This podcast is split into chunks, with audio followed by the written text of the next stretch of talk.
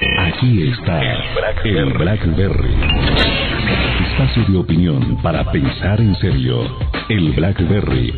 Las notas políticas, lo que usted no escucha en otro lado, porque va más allá de la noticia.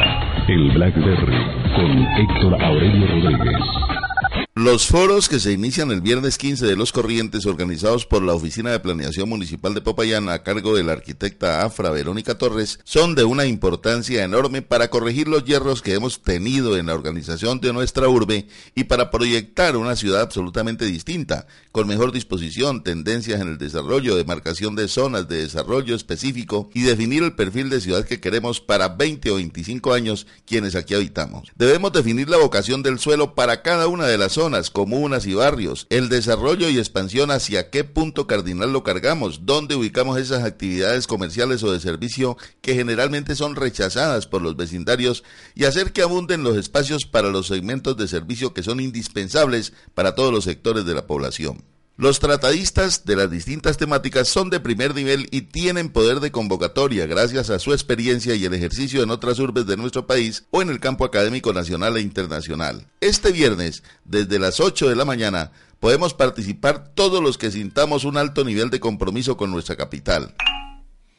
Mucho es lo que está en juego en esta campaña por gobernaciones y alcaldías. Para quienes aspiran a seguir en la lucha política es la forma de aprisionar el poder para con base en ello promover sus nombres al Senado o Cámara de Representantes. En la capital de la República hay una batalla tenaz entre el Partido Liberal y la izquierda que ha rodeado a Clara López. El liberalismo se la ha jugado con Rafael Pardo y en ello cuenta con la solidaridad de la U y gran parte de Cambio Radical. Detrás del posible apoyo de cambio radical está la aspiración del vicepresidente Germán Vargalleras a la presidencia de la República. Por eso, la orden de quedarse quietos y unidos a todos los activistas políticos en la capital ante el anuncio de Enrique Peñalosa de ir por firmas a la alcaldía de Bogotá y no con el aval del partido de Vargalleras. Una pelea legítima que tiene que tocar los principales problemas que acusa la capital para definir electorados muy amplios que se vinculan en forma independiente.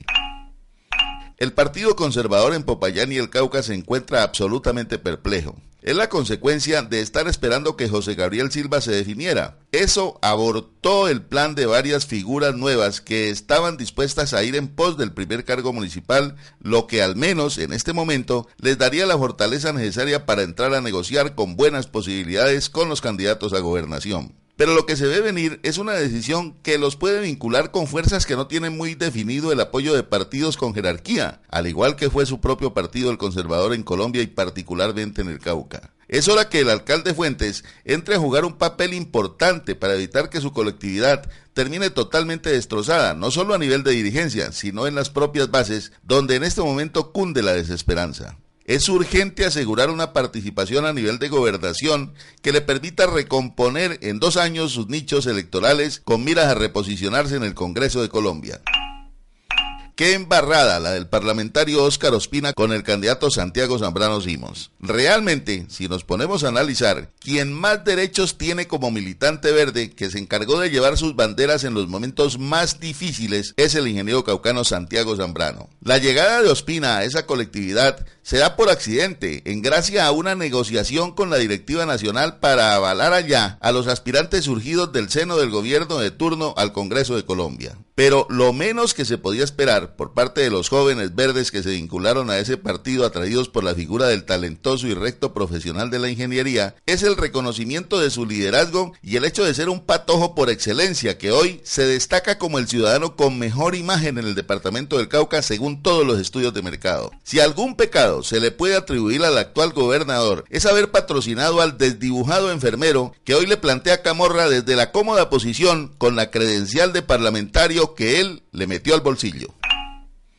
La jugada de hacer nombrar al ingeniero Jorge Palechor en el cargo de gerente de movilidad futura por parte de quienes se han abrogado el derecho nominador en esa dependencia para inhabilitar a Dismilena Cabezas es una obra maestra de un zorro de mil batallas que se acostumbró a manipular este departamento basado en su poder de intriga en las altas esferas del Estado. La innegable inhabilidad que se le ha impuesto en forma artificiosa a la ingeniera Cabezas no es fruto del azar, sino una jugarreta política de quien aspira a seguir manejando los intereses de los caucanos lo que está incluido el Partido de Unidad Nacional, pues se niega a ocupar el puesto de retiro que le impusieron los caucanos desde hace ya más de un año. Se pusieron de acuerdo, al fin, los integrantes de la gran coalición integrada por los sectores de la política bolsiverde representados en Gema López de Joaquín, Carlos Octavio Mesa, Jairo Dorado y Socorro Ruiz. Al final, después de muchas discusiones, el acuerdo entregó como candidato al liberal de Mar Gómez. Claro está, que hay que decir que el precandidato Jairo Dorado se retiró alegando no encontrar garantías y prometió que, después de saber quién era el beneficiado, entraría a dialogar con él para mirar si llegan a un acuerdo. Es una posición honesta del también alcalde de Bolívar que entrará a definir quién se queda con el máximo trofeo de Bolsilandia, la tierra que es considerada el epicentro del macizo colombiano. La tarea será enfrentar al candidato de la actual alcaldesa Yolanda Meneses, que, a decir verdad, está muy mal parada con las comunidades que hoy caminan en contravía de las decisiones que nacen en el Palacio Municipal de ese ente territorial. El Blackberry. Espacio de opinión para pensar en serio. El Blackberry. Las notas políticas, lo que usted no escucha en otro lado, porque va más allá de la noticia. El Blackberry con Héctor Aurelio Rodríguez.